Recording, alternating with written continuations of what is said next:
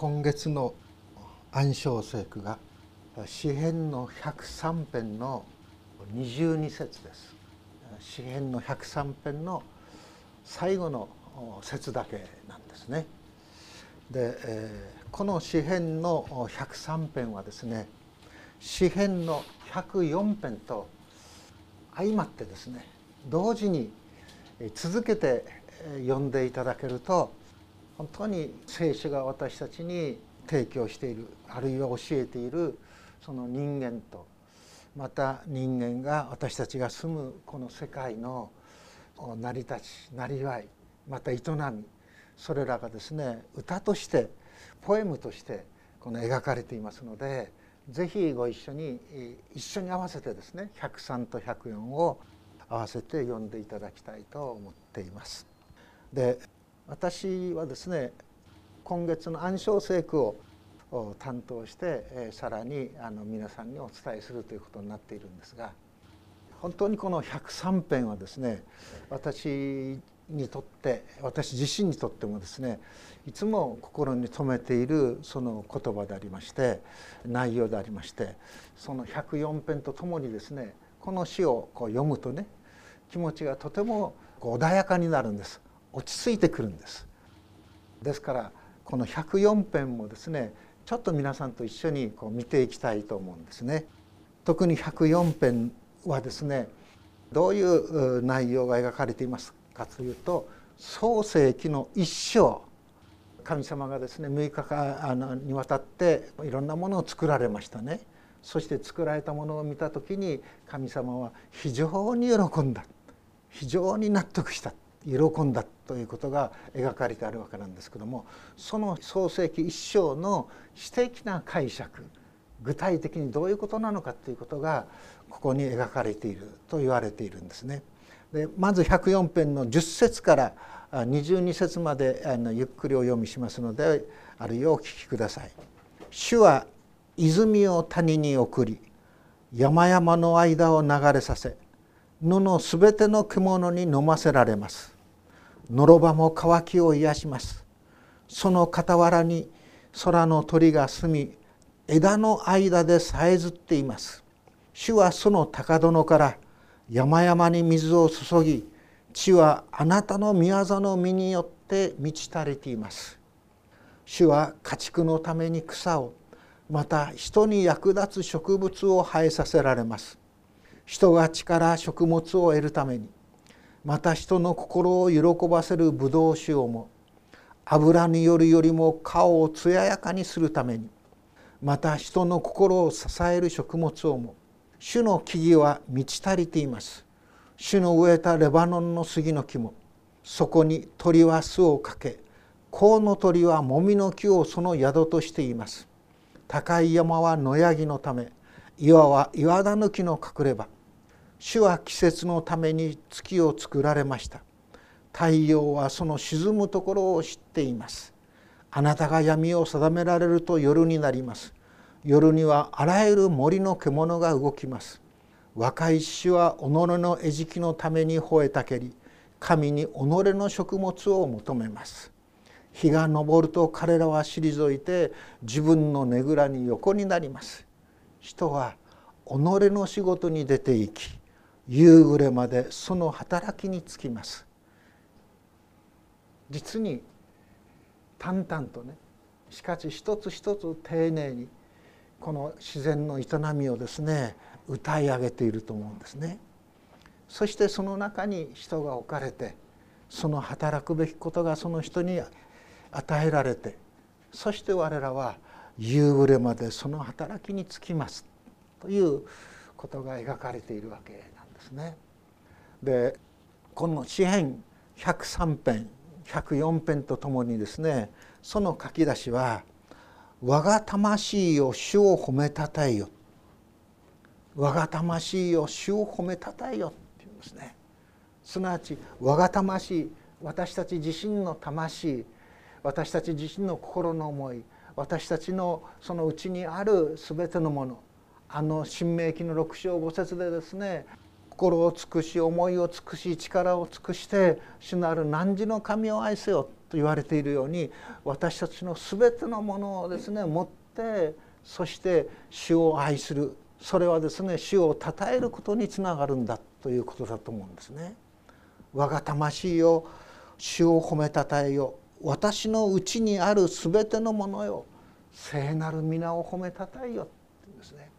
私たちが称えるべきものそれは主なるお方だ決して私たちが称えるべきものはですね本当に人間でもなく人間が作ったものでもなくそうでもなくてこの全てをですね作られたお方作り主そして贖い主そして歴史の支配者そのお方をですね私たちは称えるようにということがここで言われているわけですね。ですからここから私たちはですね何を学ぶか学ばなければならないか学ぶべきかというならばもし作られたものが被造物がですよ人間も含めて被造物が圧倒的な人々によって称えられ崇められていく時にその個人は危ういしその集団も危ういしそれらはですね歴史の中にですね良い点を残すことはないということです。一旦指導的な立場にこう立つ時にねそういう傾向にですね流されるでしょ？それはですね日本の国の近くにもそういうところがいっぱいありますよね。まさしく主を褒めたたえるということは私たち個人が大切に生きれるそして私たちが生かされている集団私たちが形作っている国家それ自身も本当にあるべき姿に戻って国家としてなすべきことが何でありしてはいけないことが何であるかが明らかにされていく事柄なんですということです。明治のですね最初の牧師になった新島城彼はですねこの日本に帰ってきますそして日本に帰ってきて何を彼はするかというと本当に日本の国のために何をなすべきかということを考えて彼は教育事業に当たっていくわけですよね。ただそれだけでなくて教会も各地にですね彼はですね作っていきます。それは聖書を読んで初めて新島城は日本という国が何のために誰のために作られまた活動しなければならないのかということがはっきりと教えられたからです。人のためではない。天皇のためではない、ね、そしてあえて彼はあの日本の文化の中心地である京都にね京都にキリスト教の働きを始めていくわけです。すごい迫害がありました。すごい妨害もありました。でも一つ一つ困難をクリアしてそしてそこにこのミッションスクールを打ち立てていくわけですね。まあそういうことを話し出すときりがないんですけども我が魂を何を褒めたたえるべきなのか我が魂を主を褒めたたえようです。この場合の主は作り主です。贖い主です。そしてまた歴史の主です。目には見えませんけどもありてあるお方です。その主を褒めたたえよう私のうちにある全てのものはその主を褒めたたえようということですね。そして二節のところに行きますとなぜ主を褒めたたえるのかというならば主のよくしてくださったことが数限りなくあるからなんだっていうんです。ダビデ自身も自分の自分の今までの人生を振り返ってみてですねあのことこのことを数えれば数えきれないほど主のよくしてくださったことにあふれ返っているということですこれ。この103編のことをですね思いが巡らしながら日々をこの数週間歩んでいたんですけどもその時ですねある歌の歌詞が心に浮かんできました。それはどういう歌詞かというとですねもし私たちが大空を神としてね。そして木の枝を筆として。そして海の水を墨として。その神の恵みをですね書き記していくならば大空も書き記すことができないでしょう。もう神の恵みと祝福に現れているでしょう。海の水さえももう各ですねためにはですね足らなくなるでしょうという歌があるんです。その歌をですね思い出してきたんですね。本当に私自身がそれをですね書き記としたらどうなんだろうかと思ったんです。数えきれないほどの祝福がありますね。何一つそれを忘れてはいけないんだっていうんですね。主のよくしてくださったことを何一つ忘れるな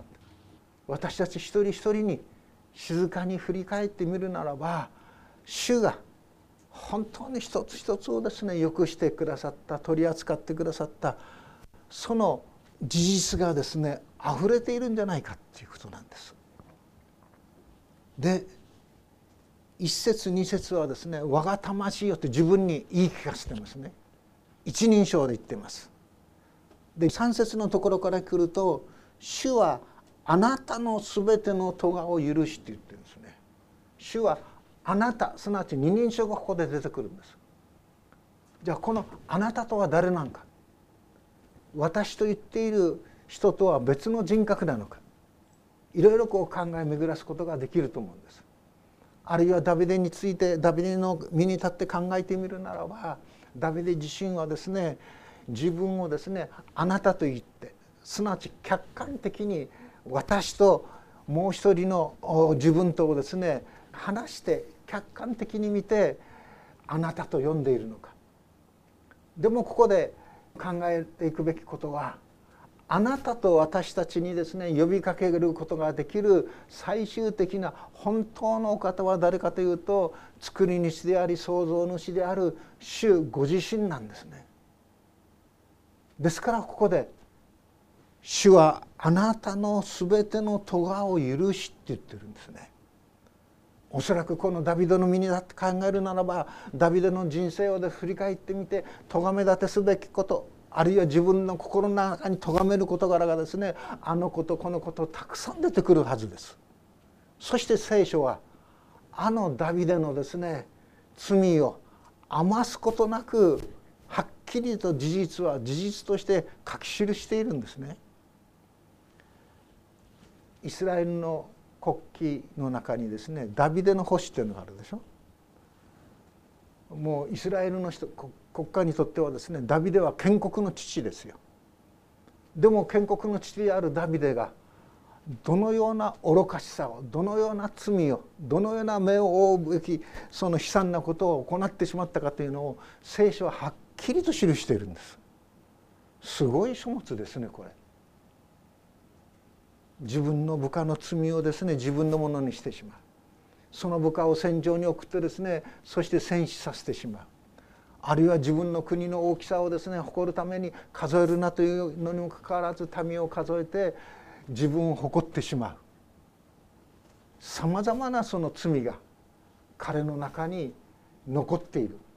そして彼の心を責めるんですね。尖っていうのはそうでしょ？責められるんです。人の罪を咎めるっていうことはですねその相手がですね傷を受けますけど自分は傷を受けないですよね。でも振り返ってみれば自分も傷を受けるんです。正義の。でもここで言われていることは主はあなたのすべての咎を許しているんですね。すべて許していてくださる。さらに驚くべきことにあなたのすべての病を癒しっていうんですねすべての病を癒し全ての病を癒しって言った時にじゃあ栗原お前はね不眠症から癒されてるのかっていや癒されていませんと言わざるを得ないですね。じゃあこの聖書の言葉はちょっと間引いて読まないといけないのかっていうことになるかと思うんです。全然弱いところがない人は誰もいないでしょうおそらくは。でも聖書の103編のね3節は「全ての病を癒し」と言ってはばからないんですね。それはどういうことなんでしょうか今の時点で私がね受け止めているのはたとえ病があったとしてもその病気がもたらす不安とか恐怖とかそういうものから私たちは解放されているっていうことではないかと思ってます。私自身はね。コロナウイルスが蔓延し始めた頃プールで出会った人たちはですねもう非常に恐れていました。なぜそんなに恐れるのっていうぐらいに恐れていました。やはり死というものが目の前に立ちふさがったからでしょう。自分の死というものを考える時にいかにそのハードルが高いかということに怯えているからでしょう。でも私自身は人間は死から免れないんでしょ生きるということはいつこの地上の生涯が終わるかを常に覚えながら歩むことじゃないかと思ってその死に対しての勝利は誰によって与えられているのか。それは栄光の主イエス・キリストでしょ。主は十字架の上で死なれましたね。死刑の判決を受けましたね。そして槍で刺されましたね。それで血が流れました。水も流れました。そして死にました。はっきりと聖書はイエスは死んだって言って書いてで葬られました墓に。しかし墓の中からよみがえられました。すなわちイエス・キリストは滅ぼしたものは何かというならば死を滅ぼしたんです。私たちの肉体の死を意味するさまざまな病があるかもしれない。イエス・キリストの福音書を読んでいく時にその病を癒されたその奇跡がたくさん出ているでしょう。熱病の人も癒され足内も癒され目の見えない人も癒され。でも最後的には私たち全ては死に行くものなんでしょでもイエス・キリストにあって主は勝利に書いてくださったんですよあなたは主は全ての病を癒し病がもたらすところの死の恐れ恐怖から私たちをあがない出してくださったということですね。そしてさらにあなたの命を穴からあがないあなたに恵みと憐れみとの冠をかぶらせあなたの一生を良いもので満たされるっていうんですね。あなたの命を穴からあがない。ちょうど私は20でしょうね。23か24だったと思うんですけども。10月に筋ジストロフィーかもしれないということで病院に入院せざるを得なくなりました。で検査検査がずっと続いていましたでも結果的には分からなくて2月にですね病院から退院しましたでも退院して1週間後に友人と一緒にお風呂場に入っていてお風呂から出た時に私は倒れたんですね。で倒れていく倒れた時に自分の中でですね深い底知れない暗い穴に自分が落ちていくという感覚を持ちました。でその時にですねちょうど医者の医学部のちょうど6年生だったかな兄弟が一緒に行ってたんですね。で彼がすぐ私の体を調べて瞳孔が開いてるとなんとかっていうことだったんでしょうかね救急車を呼んで酸素吸入をすぐしてもらうようにしてそして病院に入院しましたで最初はですねもう体温計測ってもですね出てこないんですもう寒くて寒くてでもそれからしばらくするとですね熱が上がってですねもう体温計でも測れき測れないほどの熱が出たようなんですね。で私が覚えているのは栃木の田舎から母親がやってきてその病室でそのお医者さん主治医の先生からね「今日明日が山です」っていう説明を聞いているのを聞こえたんですね。あ今日明日が山かと思ったんです。でその声を聞いた時は別に恐怖も何もありませんでした。もうイエス様を信じてその救われてそして本当に御国の祝福をいただいているということだったので本当に不思議なように静かでしたね。ですから後で聞いたら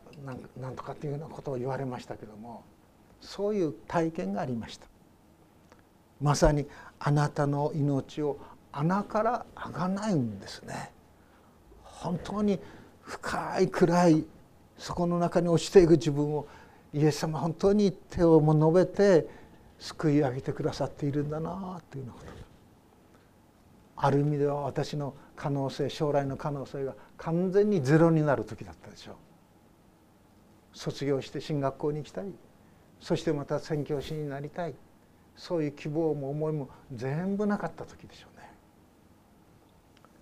でそれから私は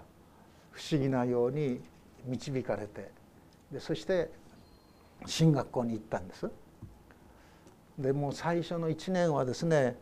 休む機会が随分多かったですねよく休まざるを得ませんでしたその時ですねお医者さんからいろいろ注意を促されて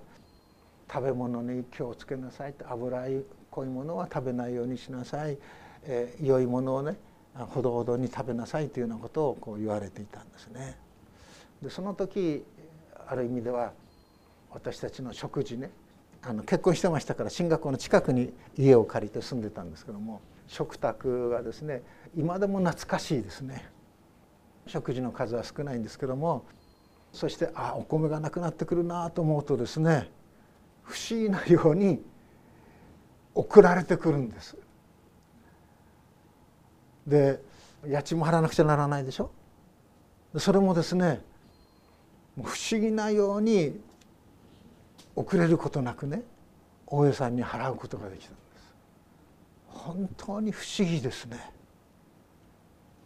あの進学校の3年間まさに毎日毎日が主が共にいてくださるというようなそういう思いでした。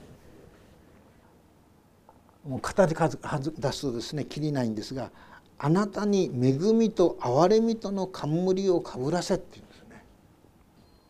先週の火曜日オリーブ聖書学校を開いたんですけどもその時ですねあの私たちの結婚した時の記念写真を持ってきたんです。でなぜ持ってきたかと言いますとちょうど黙示録の19章はキリストとその教会がですね花婿と花嫁に例えられて結婚するそういう状況が出てくるんですね。で花嫁の衣装はどういう衣装かっていうまであの黙示録なんかにちゃんと書かれているんですね。天布の光り輝くね本当に衣であった。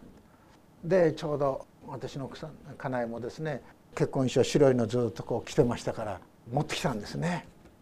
で皆さんにこうお見せしたんです。そしたらね「はっ!」あこれ50年前ですよ 私ももうちょっとスリムでしたよね眼鏡の縁もこう変わっていましたし、えー、家内もですね五十数年前ですから今見てもですねあこれ誰かしらと思うぐらいです。あの自分も含めてですよ。ですから本当にですね不思議で仕方がないですね。そして京都の教会で結婚してそして東京に行ってそしてですね六畳一間を借りてそれからですねまた半年後に引っ越さなくてはならなくて引っ越してまあ一つ一つですね備えられ続けていったっていう感じですね。どのように授業料を払ったのか記憶ないんです。ですから自分の生涯を振り返ってみてねそういう恵みと憐れみとの冠ああいくつかの冠たくさんの冠を主は与えてくださったなと思います。そしてあなたの一生を良いもので満たされるっていうんですね。良いもので満たされる。良いもので満たされますね。必要なものは全て備えて与えられています。豪華絢爛な屋敷ではもちろんないですよ。でも何か必要なものありますか？あ与えられていますっていう感じですね。で不思議なようにもう1年ぐらい前からになりますかね。あの家事を分担するようになったんですね。でうちの家内はお掃除洗濯をするんですね。で私はスーパーに行って買い物してお料理をするんですね。ですけどももう作るものがですね決まっちゃうんですよね。でそうするとですねいろいろこう考えるわけです。テーブルの彩りをですね5色にしなさいって白いもの黄色いもの青いものなんか橙のものいろいろ5色にするんでしょどういうふうにしたらテーブルが色とりどりになるかなと。そうしますとですねいろんな知恵を教えてくれる人がいるんですね。あのかぼちゃ。切るの買ってきて切るの力がいるでしょ。そしたらね冷凍かぼちゃがありますって言うんですね。でスーパーに行きますと冷凍かぼちゃがあってもうそれはですねあの電子レンジに入れて45分すればもう出来上がっているでしょ。いや最近のね食事作りは実に豊かになりましたねほうれん草が高くなったそうすると冷凍ほうれん草があるんですね、えー、宮城さんのねでそれを買ってきてただレンジであの温めればもうほうれん草がポッとこう出てくるわけですよね。そして時折どうぞっていうあの一品をですねいただく場合もこうありますね。そうするとですね彩りが豊かになるわけでしょ？ああこんなにね一つ一つ恵まれてていいのかしらと思うぐらいですね。それとやはり悔い改めるのは洗うでしょ食器が。洗ったりなんか作ってる時にねなんか俺こんなことしてていいんかなってつぶやきたくなる時あるんです。でそういう時にですねこの御言葉を思い出すわけですよ。主の治められる全てのところで主をたたえよって言うんでしょ？食器を洗ってる時もね主をたたえるようにって、ね、主を口ずさむようにって。本当にここに描かれているようにあなたの一生を良いもので満たされるんです。そしてさらにですねあなたの若さはわしのように新しくわしのように新しくなる。どんなに弱いを重ねていったとしても生き生きと生きられることができる。生き生きと歩むことができるっていうんですね。弱いを重ねていった時高齢者になった時また後期高齢者になった時に秘訣は何かというと教育と教養だそうですね。教育と教養が必要なんです教育っていうのはどういうことかと言いますと education とかそういうんじゃなくて今日行くべきところがあるということです それが教育なんですって。教養っていうのはね今日なすべき用事があるっていうことなんです教育と教養が必要だとああ今日用事があるなとああそうかこれから帰ってね夕食の準備をしなくちゃならないっていうふうに思っちゃうんですね。でもそういうふうに思った時に冷蔵庫にあるものあるいは買い食べているものいろいろ組み合わせてですねあこういうふうにすればいい。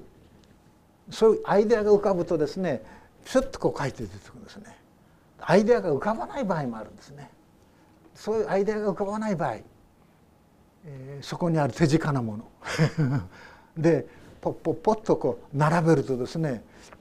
食べ物がこうと出てくるっていうことですね。まあそんなこと話してたらきりがないんですけどもここにですね一人称である私が心から思いの丈を込めて主を崇めていく。そして二人称であるあなたもすなわち私たち一人一人は主から見るならばあなたなんです。主のものなんです。ね、主から見て三人称じゃないんですね。三人称ならば無関係でしょ？関係ないんでしょ？でも聖書を読んでいる限りですね私たちをあなたと真実に呼ぶことのできるお方は主なる神お一人イエス様お一人なんです。あなたと呼ぶことができる方は。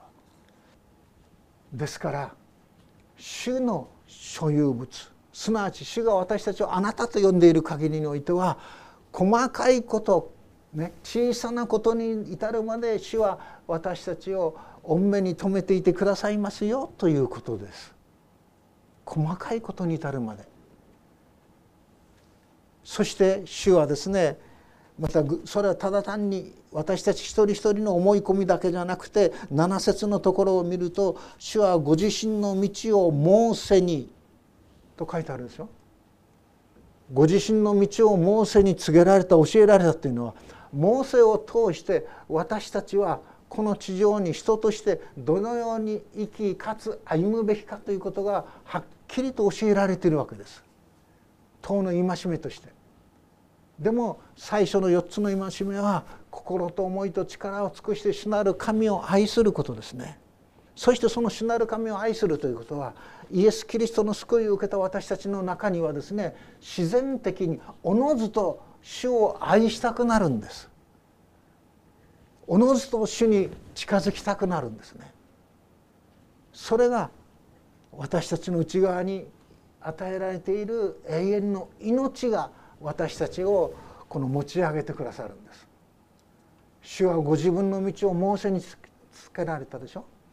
そして私たちのなすべきことは何かというならば神を心と思いと力を尽くして神を愛することと自分のように自分の隣人を愛することでしょ。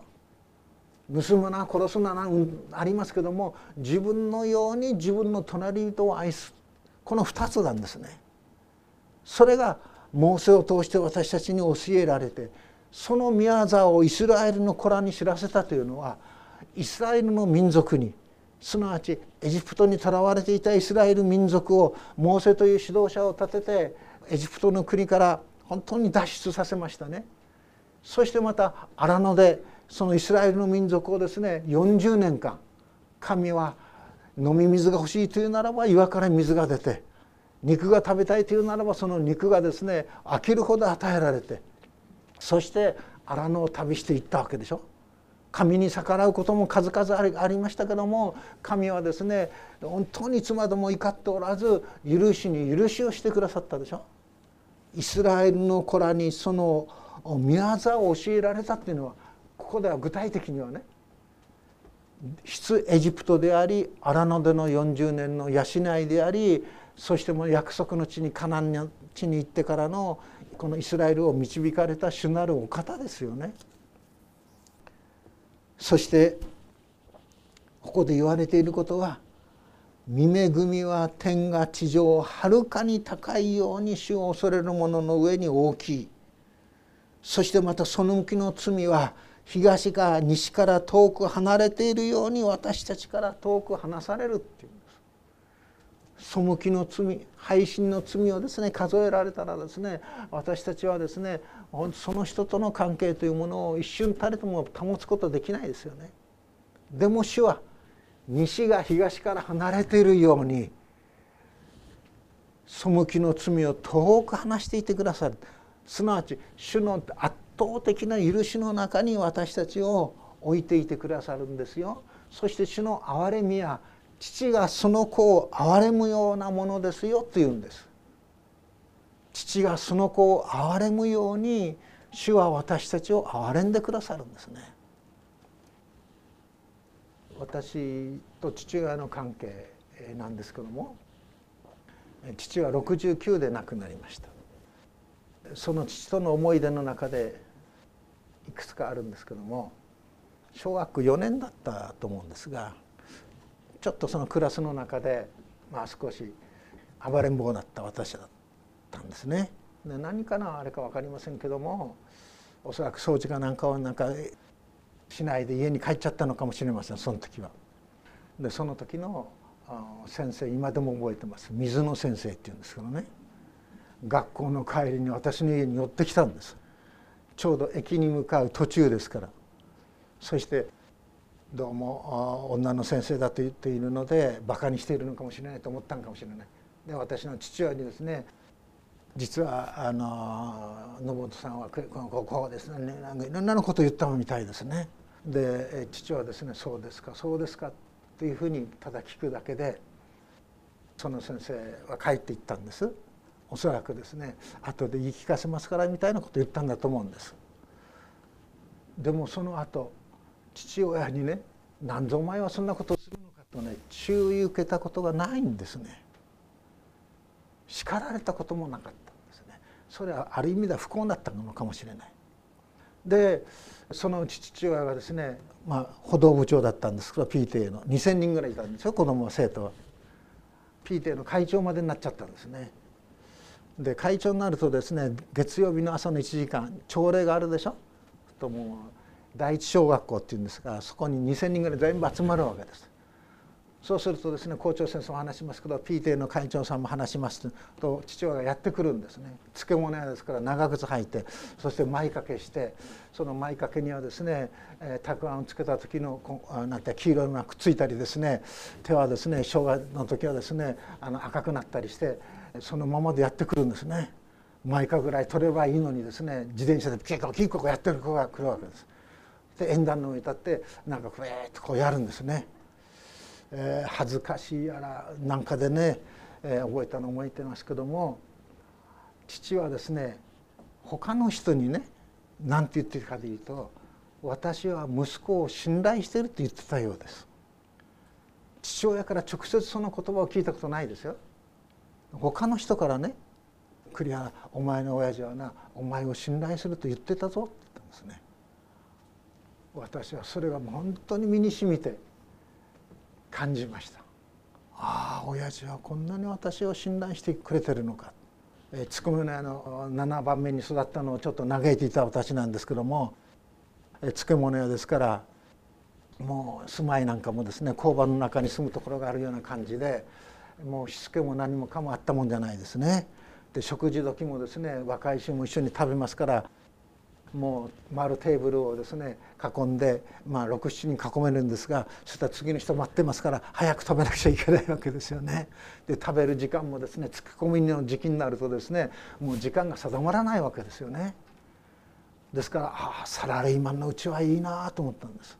時間に来ればちゃんと食事ができてそして休むことができる。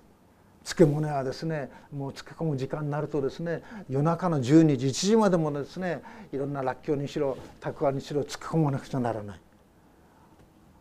ああ俺は大きくなったらねサラリーマンになると心ね決めてたぐらいなんです。そしたら何のことはない。サラリーマンどころか牧師になっちゃった。牧師の家庭はですね、えー、いつ誰が来てもいいようにオープンにしていたんです。あなんや私の生活スタイルというのはあの漬物屋と同じやっていうふうなそういう感じでしたね。ですから人が来て人と一緒に食べたり何かするのが苦ではなくなったんですね。それは良かったかもしれないですね。で父がその子を憐れむように父もですね最初ですね私は学校出てから進学校に行きたいということを反対はしてました。でも最後の最後ね私まだ京都にいたんですけども父がですね栃木からある広島に行ったんです。なんか保護司かなんかやっててその大会が。でその途中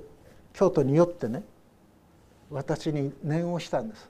「お前進学校に行くのか牧師になりたいのか」って時に私は「うんこの道を私は行こうと思うんだ」って言ったんです。そうしましたらね「分かった」と言ってそれをサポートしてくれました。まさしく父はね高校出た時に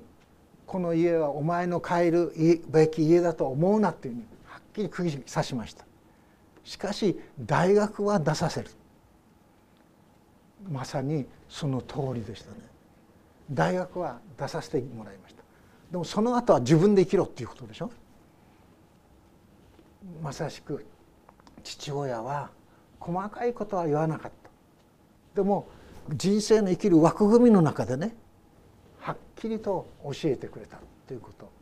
まさしく父がその子を憐れむようにということですね。主はご自分を恐れる者を憐れまれるっていうんです。主を恐れる者を憐れまれる。そして主は私たちの成り合いを知り成り立ちを知り私たちが塵に過ぎないことを心に留めておられるんですね。私たちの人生は70年あるいは健やかにして80年にしか過ぎない。そしてしかもなお私たちのこの体は本当に弱りやすく壊れやすい。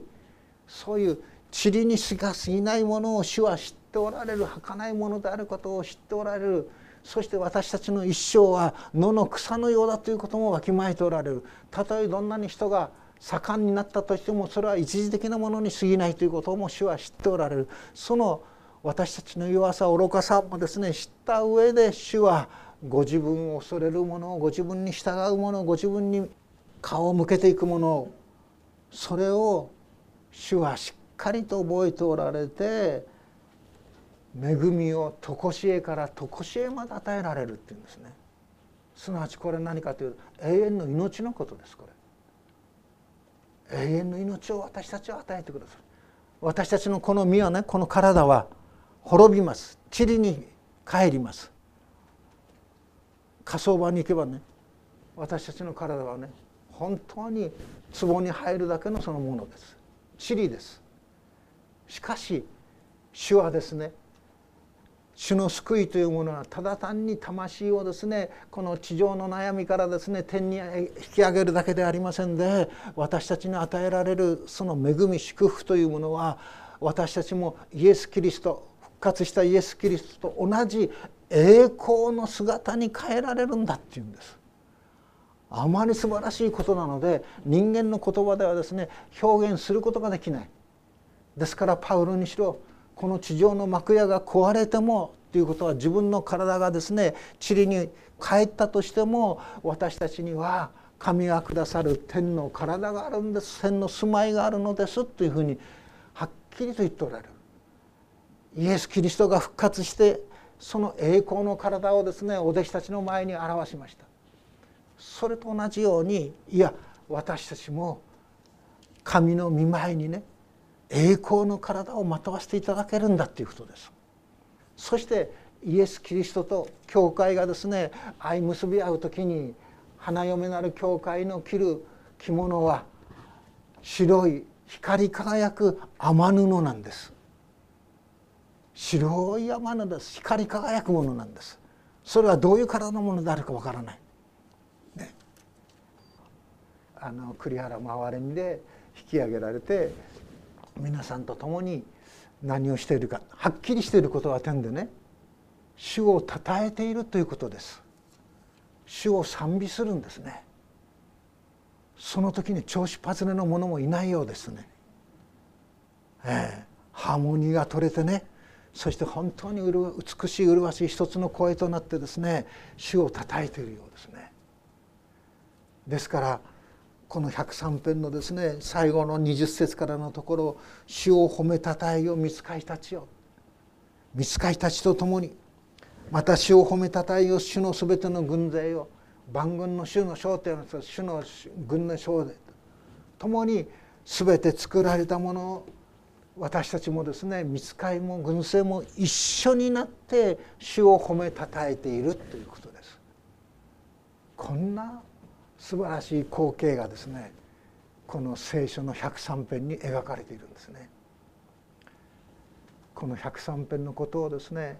思い描きながらこの日々をこう過ごしていました。ある時ふっと思ったんですね。人間生まれてきた時にどういう声を出しますか？おぎゃーという声出すでしょ。あのおぎゃーという声。なんとか重吉さんがね言っていました。うるさいうるさいうるさいおぎゃーじゃないんだって言うんですね。あのおぎゃーは主を呼び求めている声なんだって言うんです。あの赤ちゃんが生まれてきた時に発するおぎゃーは主を称える歌だ。そういうふうに解釈してもいいと思うんですね。主を称えるために私たちはこの世に生を受けた。そして70年か80年は分かりませんよ。過ぎていく時にですね主をたたえつつこの生涯を閉じることができるならばそれこそまさに一生をね素晴らしいもので主が飾ってくださったということではないんでしょうか。主を褒めたたえよ我が魂よ主を褒めたたえよどんなに小さい時でもことでもどんなに勝ちないように思えることでも